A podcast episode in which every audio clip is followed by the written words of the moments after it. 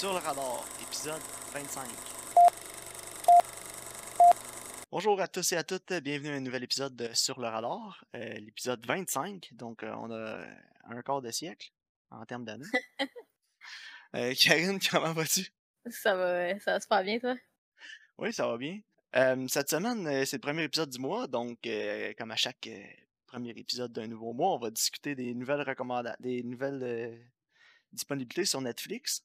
Euh, Oui. J'en ai seulement relevé deux. Je sais pas pour toi, là, il me semble que le mois était pas très excitant. C'était surtout des trucs de Noël, là, là, comme Noël s'en vient, mais Ouais, mais un moi, je suis pas une très... Non, c'est ça, je suis pas une très grande fan de films de Noël. Je suis un peu une grincheuse, je vais te dire.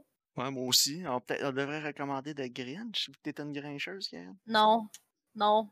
Ça, ça, c'est- honnêtement, s'il y a encore Krampus sur Netflix, ça serait ma recommandation de film de Noël. Non, moi, euh, Karine, si tu recommandes le, euh, le Grinch, je vais encore les malades pour cet épisode-là. Ouais, moi non plus, je, je déteste ça. Je vais être honnête avec toi, là, tout ce qui est écrit Dr. Zeus, je déteste ça. ouais, moi aussi. L'univers de Dr. Zeus, je suis pas capable. Moi non plus, fait que ça tombe bien. On, Hey, se, on se fera pas Le souffrir. Cat in the Hat, là, elle le frapperait avec mon char, je me retournerais même pas pour aller voir. Tu te souviens-tu qu'on a été euh, à Universal Studios, là, pis le gars, la mascotte de Cat in the Hat, il a ronronné dans mon oreille? Non, mais toi, ça t'a marqué? Colin. Ouais, c'est. euh, en tout cas, on s'attendra pas d'autres Dr. Zeus, on va Non. faire des cauchemars. Non, c'est ça. euh, Avais-tu des titres que tu avais relevés, par contre, des choses super Euh, ouais, ben j'ai euh, Gangs of New York, qui est un, un classique, là, avec Ouais. euh, Leonardo DiCaprio puis euh, Da- Daniel Day-Lewis. Euh, le stand-out Daniel Day-Lewis dans ce film-là, là, qui joue le Ouais, rôle du Butcher, là. il est incroyable, il est phénoménal dans ce rôle-là. Ça a été un de ses plus grands rôles aussi, là, à Daniel Day-Lewis. Ouais, c'est vrai. Puis euh, j'ai aussi relevé euh, le film Widows, qui est un, le dernier film de- du réalisateur Steve McQueen, qui avait réalisé 12 Years a Slave et euh, Hunger, Shame, notamment. Ouais, ouais, c'est vraiment un bon réalisateur. hein. Ouais, c'est un de mes réalisateurs favoris là, en ce moment. là. Mon préféré, c'est Paul Thomas Anderson, comme j'ai déjà mentionné, mais euh, deuxième, ce serait Steve McQueen, je dirais, là, à y penser. Là. Ouais, il est vraiment bon. Puis moi, je suis contente parce que Widow, je l'ai pas vu, donc je vais pouvoir euh, avoir la chance de l'écouter. Ah, moi, je l'ai vu au cinéma quand il était sorti euh, pré-coronavirus. Ouais. Donc, euh, non, j'avais beaucoup aimé au cinéma, donc j'ai j'avais- j'ai vraiment hâte de le réécouter là, pour euh, revisiter ce film-là. nice. Moi, j'avais noté Papillon et Argo, qui sont les deux basés techniquement sur des, des histoires vraies. là. Ouais, puis des adaptations aussi euh, Ouais, de, de romans. là. de romans, ouais. J'avais noté Mais- Papillon, moi, quand, euh, quand j'avais vu sur IMDb qui allait sortir au cinéma, j'avais l'intention d'aller le voir, mais finalement, il a jamais joué près de chez moi. Ouais, Puis- J'en ai jamais vraiment entendu parler du film non plus. Tu sais, c'est avec Charlie Hannan, mais ouais. j'ai aucune idée de la réception que le film a eu de la part de la critique ou du public. Là. Non, c'est ça. On Mais j'ai fini par lire le livre parce que c'est le livre préféré à, à notre père. là. puis euh, finalement, j'ai j'ai été faire de la recherche dessus, puis je me suis rendu compte que ça a l'air que c'est pas tout vraiment arrivé à ce gars-là, des histoires. Ok. Ça a l'air qu'il y a bien des histoires de bien des gars avec qui il était dans la, dans la prison, que c'est comme tout mélangé dans ce livre-là là, pour faire comme une espèce de roman extraordinaire. Donc Mais c'est ça reste que fortement c'est- inspiré. C'est une histoire qui est vraiment intéressante. Mais tu sais, il y avait aussi euh, la, la première adaptation cinématographique de Papillon. là, Ouais. Qui était. Est-ce que c'était avec Steve McQueen? Pas le réalisateur qu'on parlait tantôt. Ah! Non. Puis avec Dustin Hoffman aussi. Je me souvenais que c'était Steve McQueen qui jouait dedans parce que c'était l'acteur c'est l'acteur préféré à Louis aussi, notre père. Ouais, ouais. Donc euh, c'est pour ça. Donc euh, non ça. Donc t'avais relevé quel film tu disais? Argo et Papillon. Argo et Papillon, ouais. Donc, je je suis intrigué par Papillon, honnêtement. pas savoir euh, la critique ni le public comment euh, ont reçu ce film-là. euh, J'ai hâte de le voir et de me faire une idée par moi-même. hein. Ouais, moi aussi. J'aime ça y aller justement un peu à l'aveuglette. Est-ce que tu avais écouté quelque chose cette semaine euh, autre que les recommandations? Euh, oui, j'ai commencé la série de Queen's Gambit sur Netflix. Ok. C'est avec Anya Taylor-Joy qui jouait Oui. dans, dans The Witch. Une actrice que j'adore. Ouais, moi aussi, euh, vraiment beaucoup. Puis c'est en fait, c'est vraiment elle qui m'a motivée à l'écouter. Je me suis dit, ah, si c'est avec elle, ça risque d'être de qualité. Ça dépend, euh, hein, elle jouait dans la glace. ouais, non, elle joue dans Split. Puis Split, c'était vraiment bon. Mais elle jouait dans la glace aussi. Ok, mais j'ai pas vu Glace, fait que pour moi, elle est correct. Bon.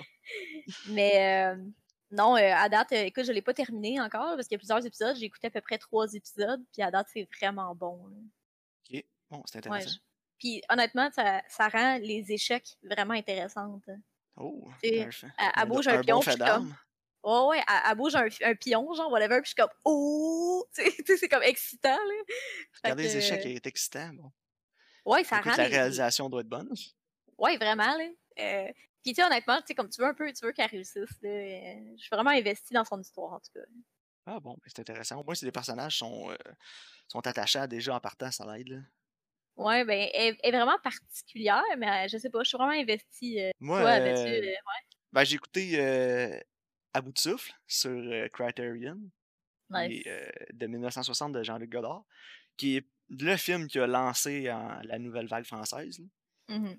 Puis j'ai bien, j'avais déjà vu, je l'ai réécouté, ça faisait vraiment longtemps que je l'avais pas vu, puis j'ai encore aussi autant aimé le film que la première fois. là.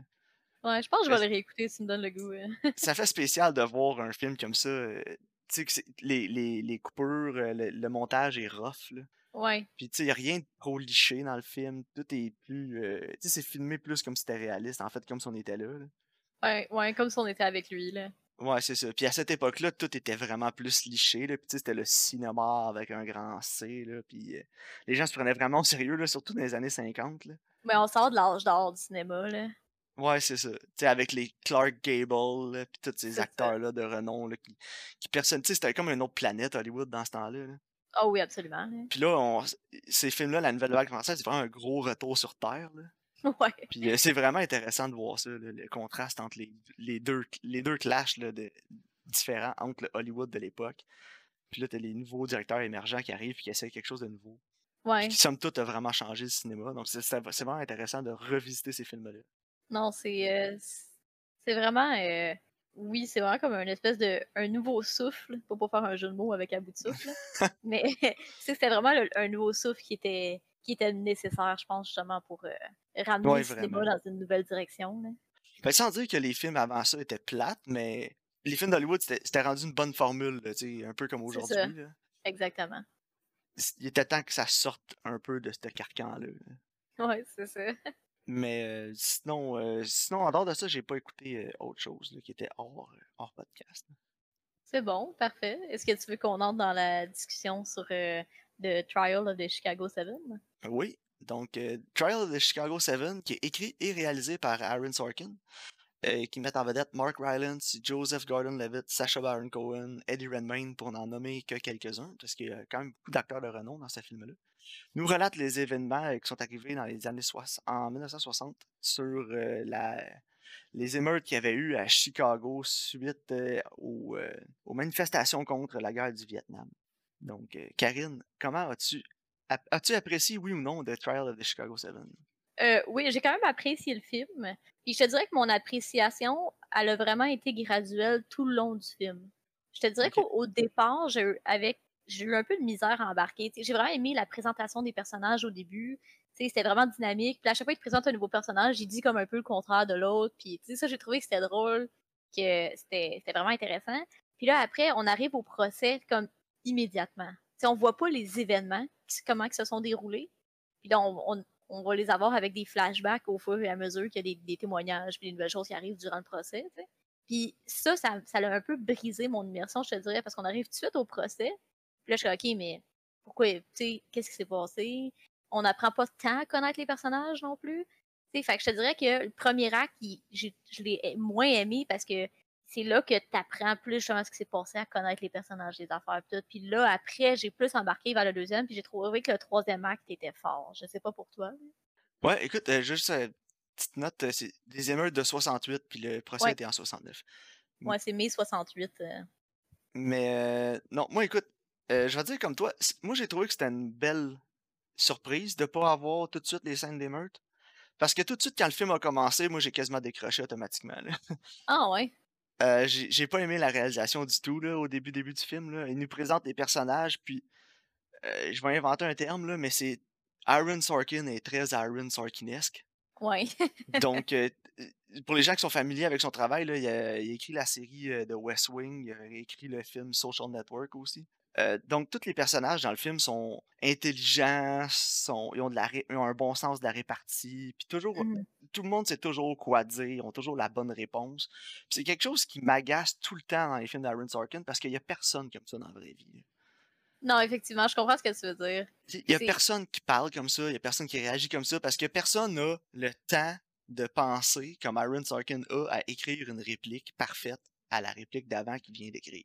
Non, je, comprends ce que tu veux dire. Je trouve que ça fonctionnait très très bien, par contre, pour le personnage de Sacha Baron Cohen. Oui, mais c'est ça, pour le personnage de Sacha Baron Cohen, c'était parfait. on va en revenir à lui tantôt, si tu veux. Son personnage, oui, ouais, c'est ça. Ok, on va en parler tantôt, continue. Mais ce qui m'a vraiment sorti du film, c'est la réalisation au début. Parce que c'était tellement classique euh, film de. La réalisation, comme elle était faite pour euh, nous amener dans le film, pour nous immerger dans le film, puis dans l'action.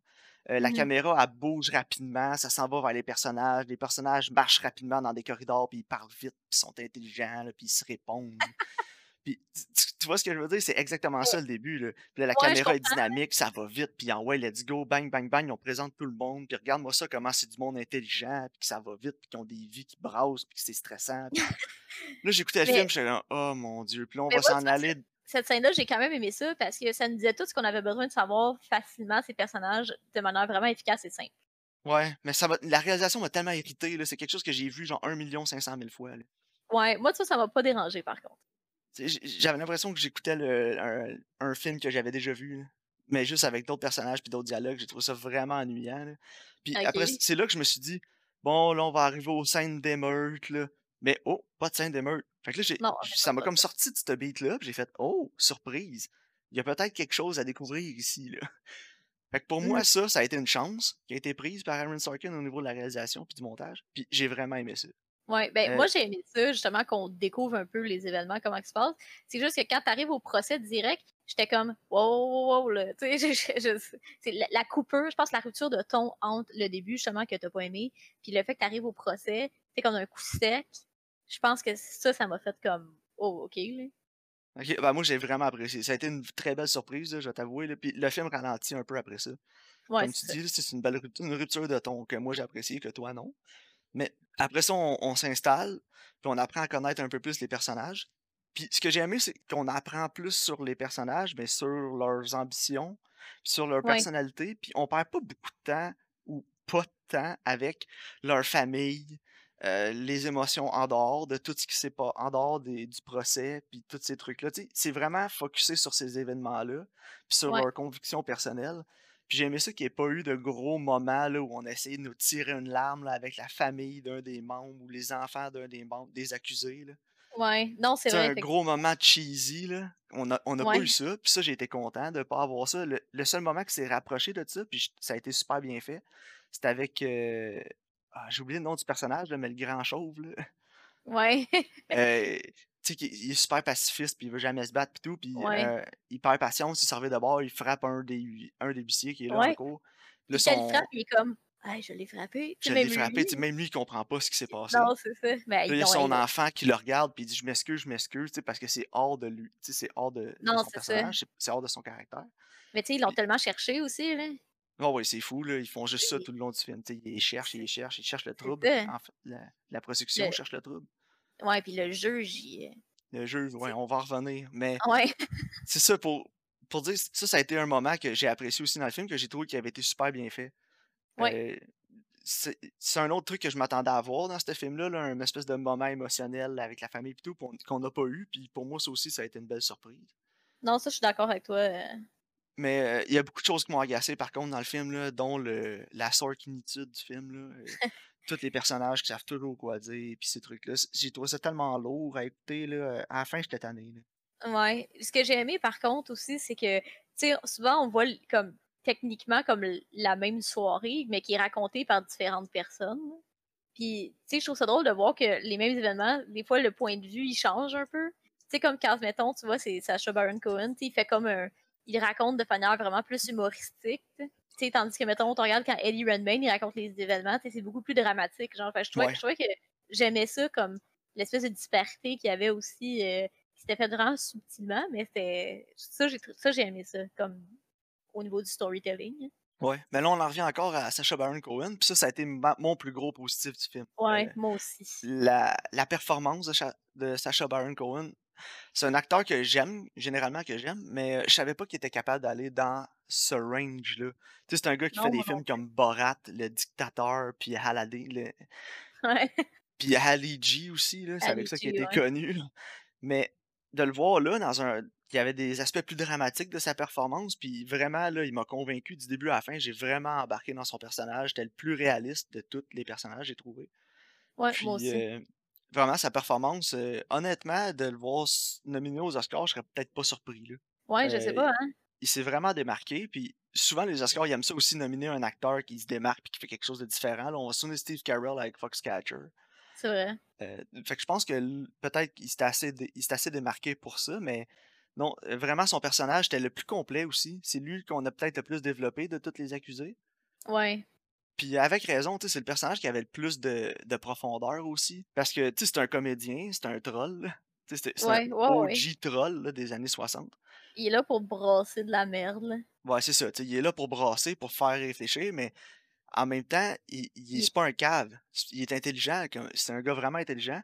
Puis le personnage de Lee Redmayne, au début, il respecte pas son intelligence parce que justement, c'est un comédien, puis qu'il y a un follow, il y a, un, il y a une espèce de following de fans qui sont un peu attardés à cause de toutes les niaiseries qu'il dit à la radio puis qu'il fait. Ouais, c'est ça. Mais un man- il y a un moment dans le film où le personnage de Mark Rylance, leur avocat, il leur dit arrête, sous-estime-le pas, hein, il est pas mal plus intelligent que tu penses. Ouais, c'est Puis ça. euh, un peu plus loin dans le film, ça revient en jeu, puis c'est là qu'on le voit. Puis Eddie Redmayne, finalement, il- le Sacha Baron Cohen gagne le respect de Eddie Redmayne au point Ouais. qu'il il, il admette qu'il est plus qu'il est plus supérieur à lui en le laissant prendre, euh, en voulant le laisser prendre la parole au, euh, au procès. Ouais, c'est ça. Puis j'ai ce moment-là, je l'ai vraiment aimé. Tu voyais vraiment comme l'espèce de, de respect qui s'installait, puis il comprenait finalement c'était qui, puis ses valeurs aussi. Parce que je Ouais. pense qu'il justement, il comprenait pas comme c'est la, la fondation de, de Abby, dans le fond, là, de Sacha Baron Cohen. Puis là, justement, à, force de discuter, puis là, tu sais, il dit, non, mais j'ai lu tout ce que tu as écrit, là. Puis, tu sais, comme l'espèce de respect mutuel qui s'installe, puis il dit, OK, mais, mais Abby, si tu t'aimes pas moi. Tu sais, j'ai trouvé... euh, Ouais. Non, c'est ça. Puis c'est un personnage vraiment complexe qui a un beau set de valeurs aussi. Puis à chaque fois que tu penses commencer à connaître le personnage, il dit quelque chose qui te fait, qui te fait pas remettre en question, mais qui apporte plus à sa personnalité. Puis euh, j'ai trouvé que c'était vraiment bien fait, là, honnêtement. Ouais. le personnage était super bien écrit. là. Aaron Sorkin, il est bon. C'est un des meilleurs screenwriters de Hollywood pour une raison aussi. là. Mais ouais.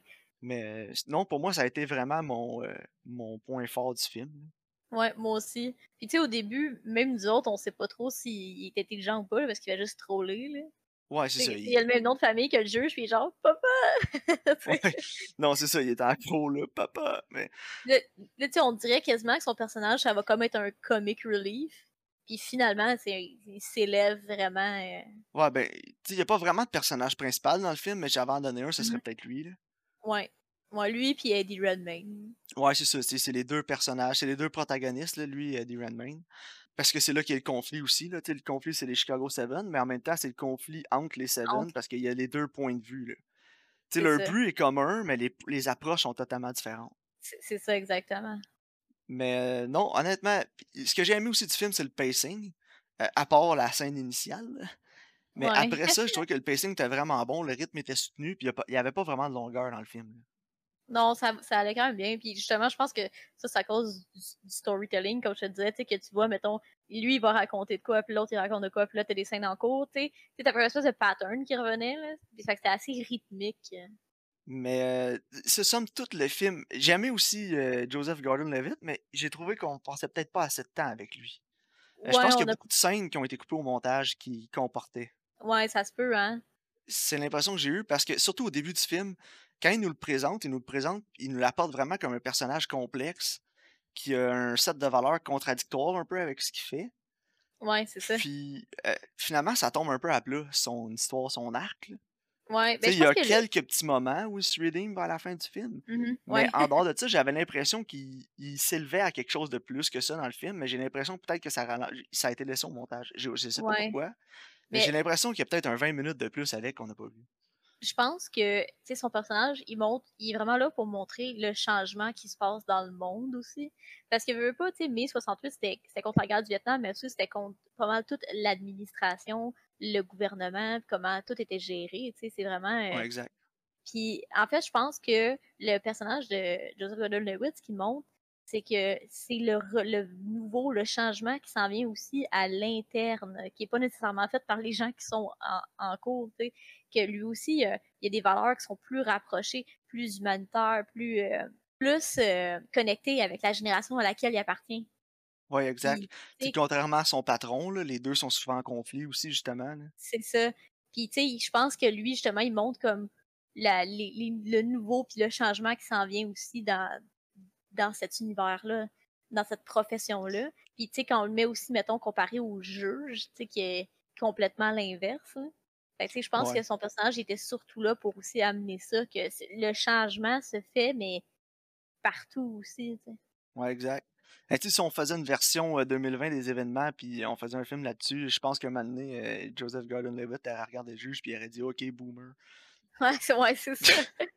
puis, tu sais, en fait, je trouve que c'est bien montré aussi avec la métaphore de quand la vitre, elle se fait briser. Là.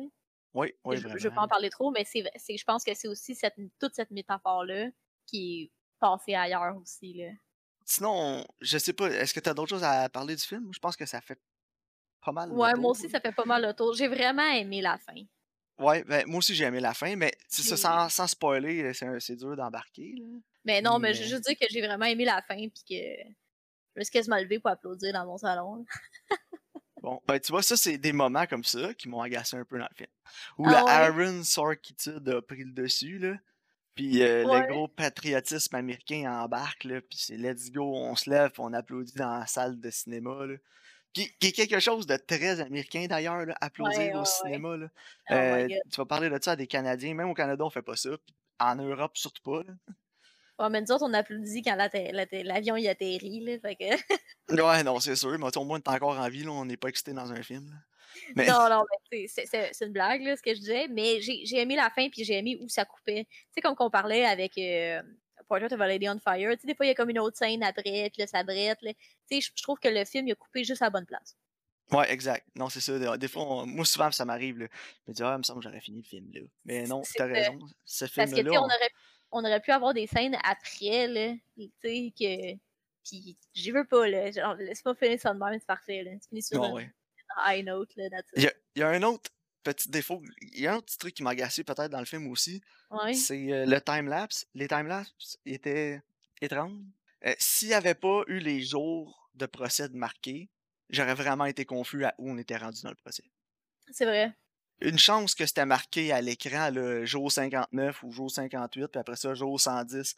Parce que des fois, là, on sautait là, de 40 jours de procès, mais j'avais l'impression que c'était la veille, euh, c'était le lendemain de la scène qu'on venait d'écouter, mais c'était 40 non, jours. Vrai. C'est un méchant long procès aussi, là. Ouais, c'est un procès de quasiment, de, quasiment 6 mois, là. Non, c'est ça.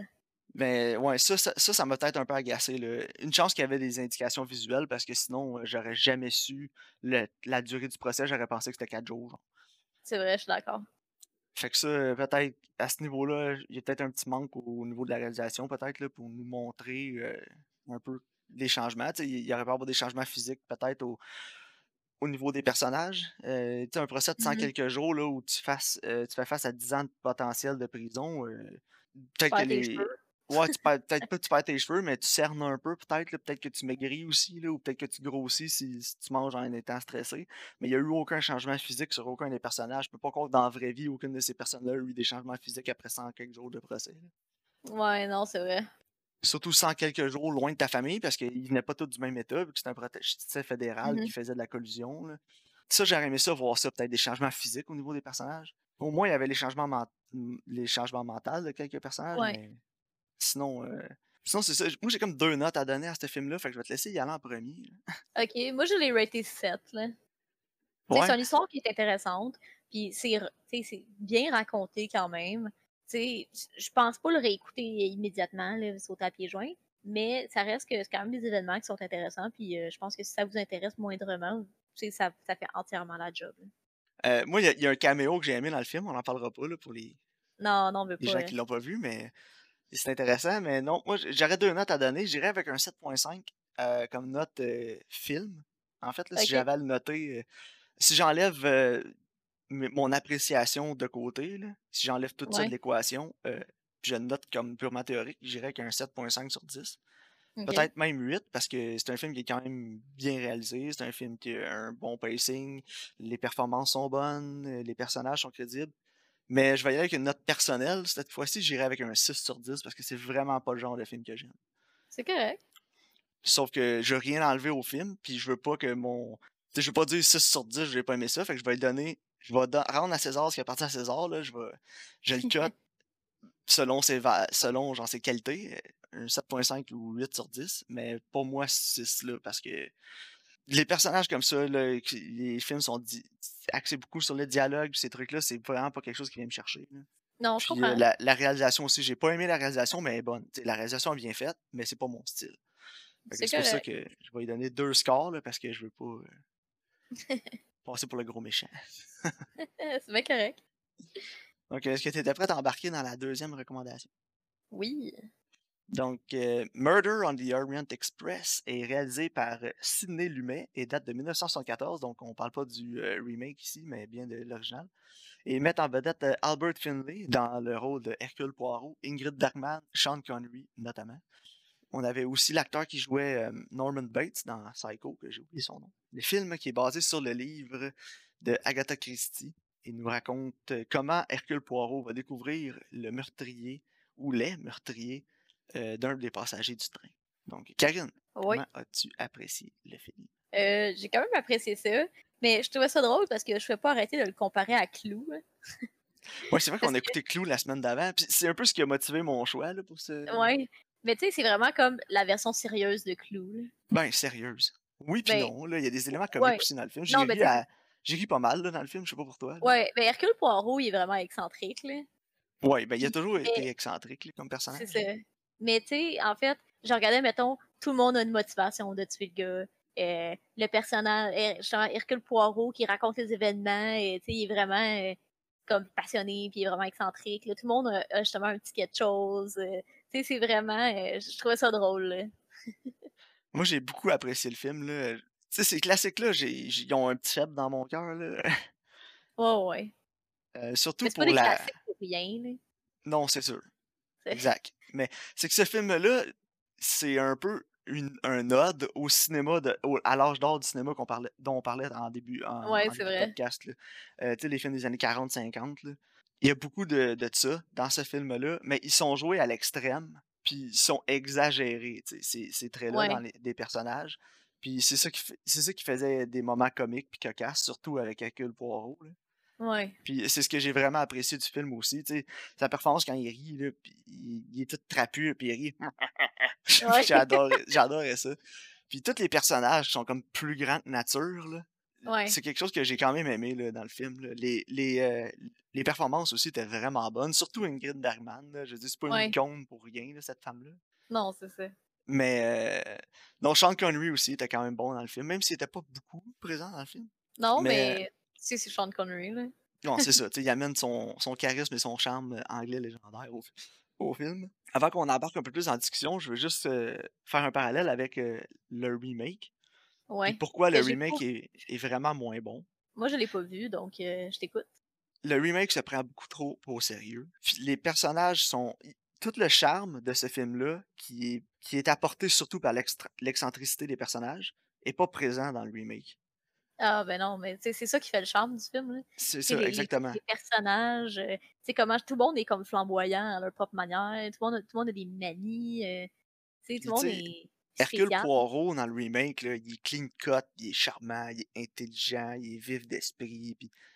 Mais dans Murder, dans l'original, c'est c'est une bébite, là, Hercule Poirot. Là. Ouais, ben oui, le monde tout le monde comme. le dit, là, les gens ils le regardent, voyons, c'est qui ce drôle, le petit bonhomme-là? What a weird little man. Ouais, c'est ça, on l'entend, What a Weird Little Man. Puis euh, il y a une autre fois aussi, euh, il y a quel- quelqu'un qui le regarde, puis ah, probably a frog. Ouais, puis j'étais comme, hey, c'est Ouais, quoi moi aussi, je me suis dit, ouais, il y a un frog, c'est un français. C'est un. ouais. C'est le en- slang pour euh, des anglais pour nous. euh. ouais, je sais, puis moi j'étais comme, hey! Moi aussi, je me suis dit, hey, regardons, on était en 74, on se faisait traiter de frog aussi. Mais non, c'est ça, c'est que tout ce, ce- ce charme-là de l'original est sorti. Puis là, on a euh, euh, le personnage principal d'Hercule Poirot, là, qui est, euh, tout le monde le regarde dans, le- dans, le- dans le remake. Oh mon dieu, c'est Hercule Poirot. Puis là, il arrive, tu sais, il domine la scène, puis tout. Mais c'est pas ça le personnage. là. Puis c'est pour ça que ça fonctionne pas. Puis aussi Josh Gad. Ouais. Fait que le Josh Gad, je suis pas un fan. là. Non, Je sais euh, pas pour toi, là. je pourrais même pas te dire. En tout cas, il me tape Ouais. ses nerfs. Mais bon.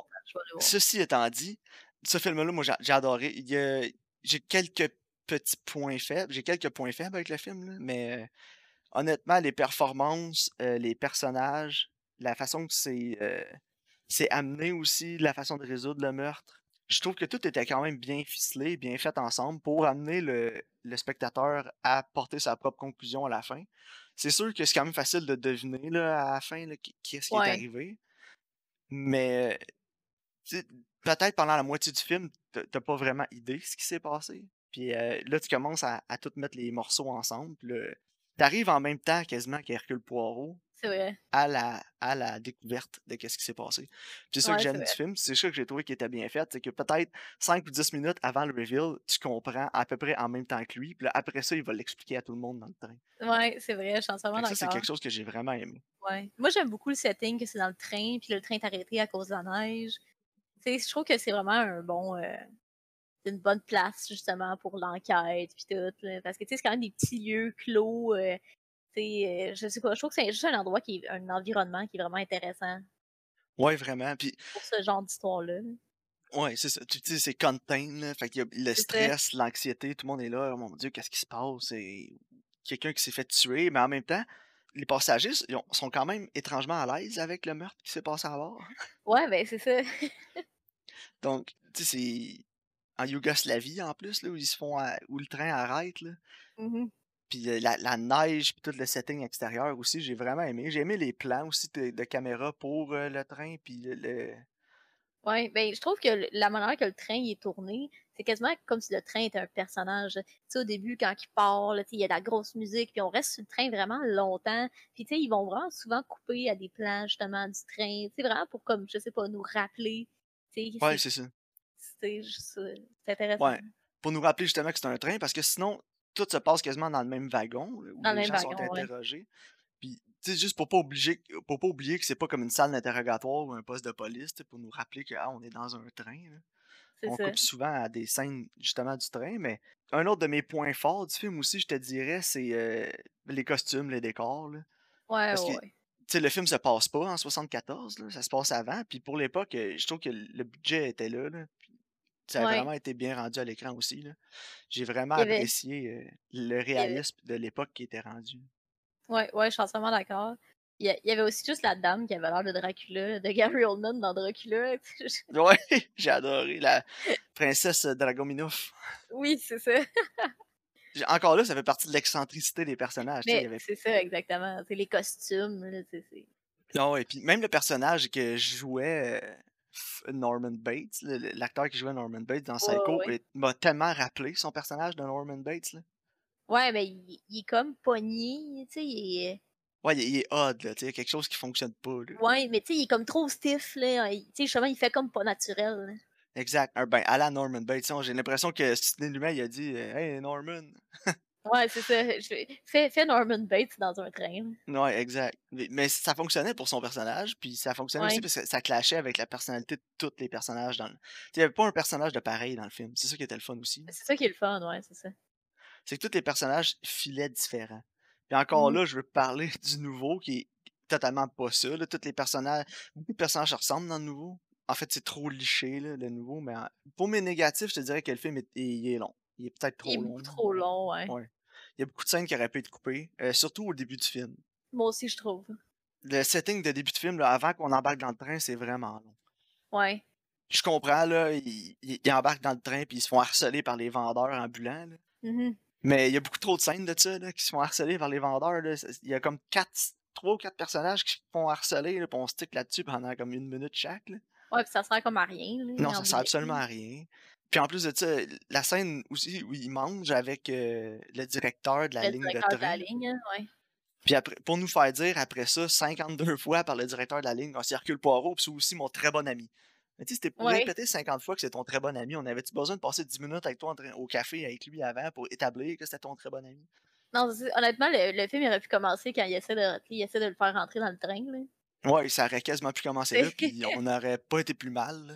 Non, c'est ça, puis on aurait compris parce que l'autre, il est genre, hey, c'est moi le directeur de la ligne, puis euh, je veux qu'Hercule Poirot il rentre dans le train. Hercule, Ouais. c'est mon ami. Ok, cool. Exact, mais c'est ça, c'est de la façon qu'il l'aborde quand il veut faire rentrer Hercule dans le train, de la Mhm. façon qu'il en parle. t'as pas besoin de tout ce qui s'est passé avant. Fait que C'est ça, c'était exactement. vraiment inutile. C'était au cas où t'avais pas compris pendant qu'ils mangent ensemble. Ouais, c'est ça. Puis en plus, quand ils mangent ensemble, il va lui dire euh, que t'as pas, je vais te faire rentrer dans mon train vu que t'es mon ami, tu sais. C'était un peu trop euh, cogné sur le clou, là, peut-être. Là. Ouais, c'est. Genre, je suis pas dense, là, ça va, là. Mais Mais. autant. Ouais, Ouais, vas-y. vas-y. Ok, mais je veux juste dire que moi aussi, je trouvais que au niveau des longueurs, là. Puis, euh, justement, ça aurait pu être. euh, Il y a bien des affaires qui auraient pu être. Des scènes qui auraient été plus courtes un peu, là, pour euh, améliorer le rythme du récit. là.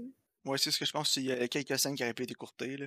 Il y a peut-être les plans de caméra euh, qui manquaient peut-être un petit peu d'originalité, mais en même temps, on est en 74 puis on est pris dans un wagon de train, là. Je sais pas trop.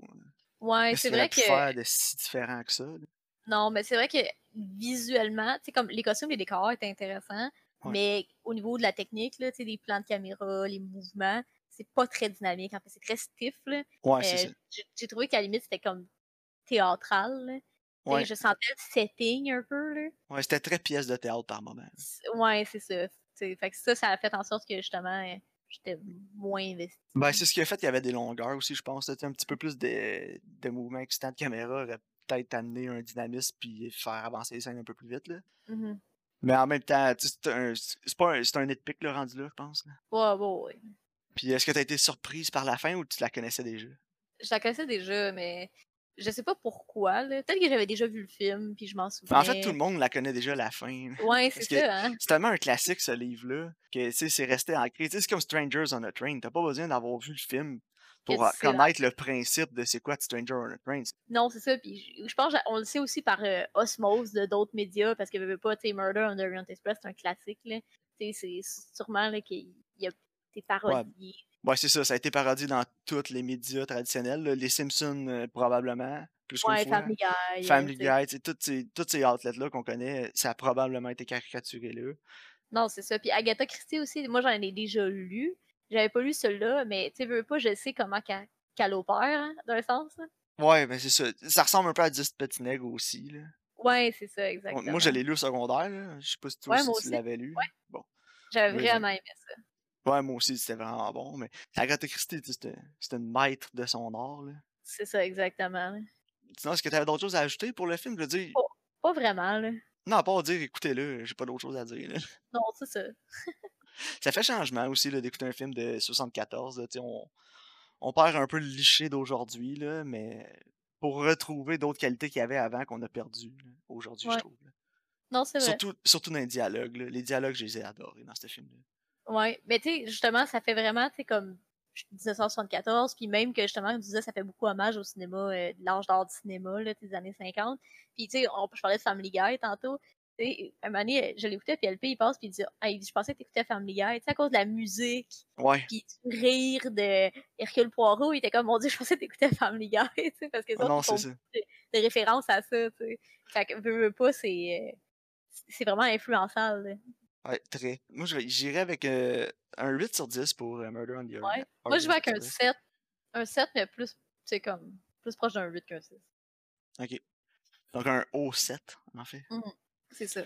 Donc, euh, écoutez-le, honnêtement. mais aussi, dernière chose pour les dialogues, ça fait 74, mais en même temps pas. Des, des fois, ils disent des choses, puis je me dis, mon Dieu, t'avais le droit de dire ça en 1974. C'est vrai, hein? Puis à chaque fois que j'écoute des films de cette époque-là, je me dis toujours la même chose.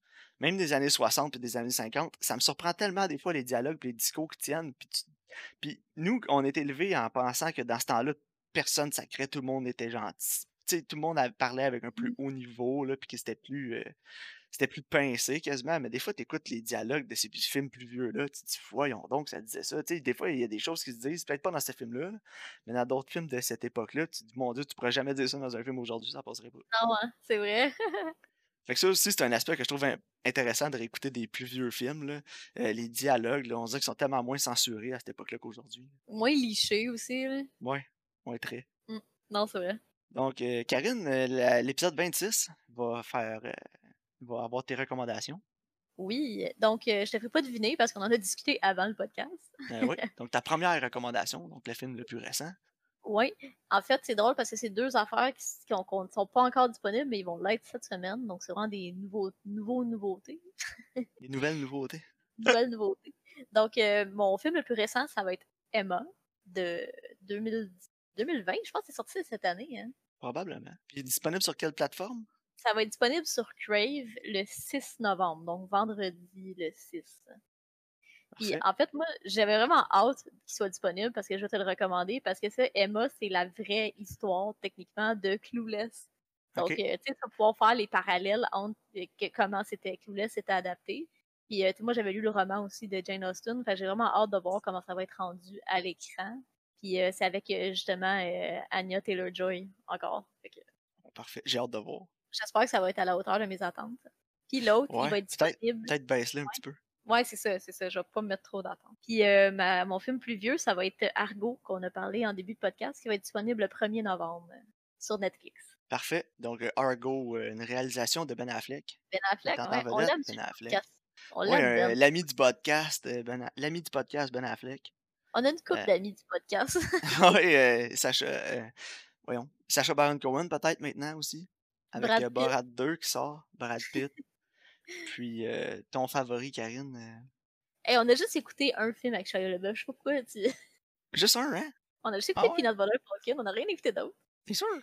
T'es pire avec Brad Pitt. Non, mais Brad Pitt, Karine. Ouais, He's a ben, man's man. Ouais, c'est ça.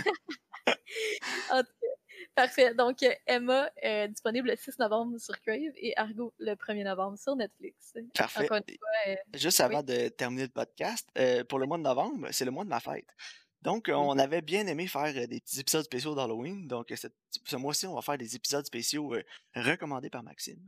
ouais, Donc, euh, je vais trouver quelque chose à recommander, puis on va écouter euh, tout plein de films que j'ai goût d'écouter. excellent. Donc, attendez-vous à des Tony Scott, là, puis... non, c'est pas... Euh, On va écouter plein de films que Karine, ça ne tentera pas. Ouais, c'est ça, exactement. Donc, chaque, review va commencer par « J'écoutais le film, puis je me disais c'était tellement Maxime. Ah ouais, hein. » Mais non, donc, euh, restez à jour sur le podcast. Là, on va continuer les petites séries. Puis euh, peut-être qu'on va aborder une, une formule différente pour les épisodes euh, en revenant en 2021. Euh, si Ouais, les auditeurs aiment plus les épisodes plus courts, on va peut-être essayer de faire ça euh, comme ça dorénavant. Plus de petits épisodes, genre. Ouais, peut-être euh, la nouveau séparer les longs épisodes qu'on fait en deux, je sais pas, on verra. Ouais, c'est ça, on verra, là. Donc euh, merci d'avoir été à l'écoute. On se retrouve une prochaine fois. Ben oui, merci encore de votre écoute et bonne semaine.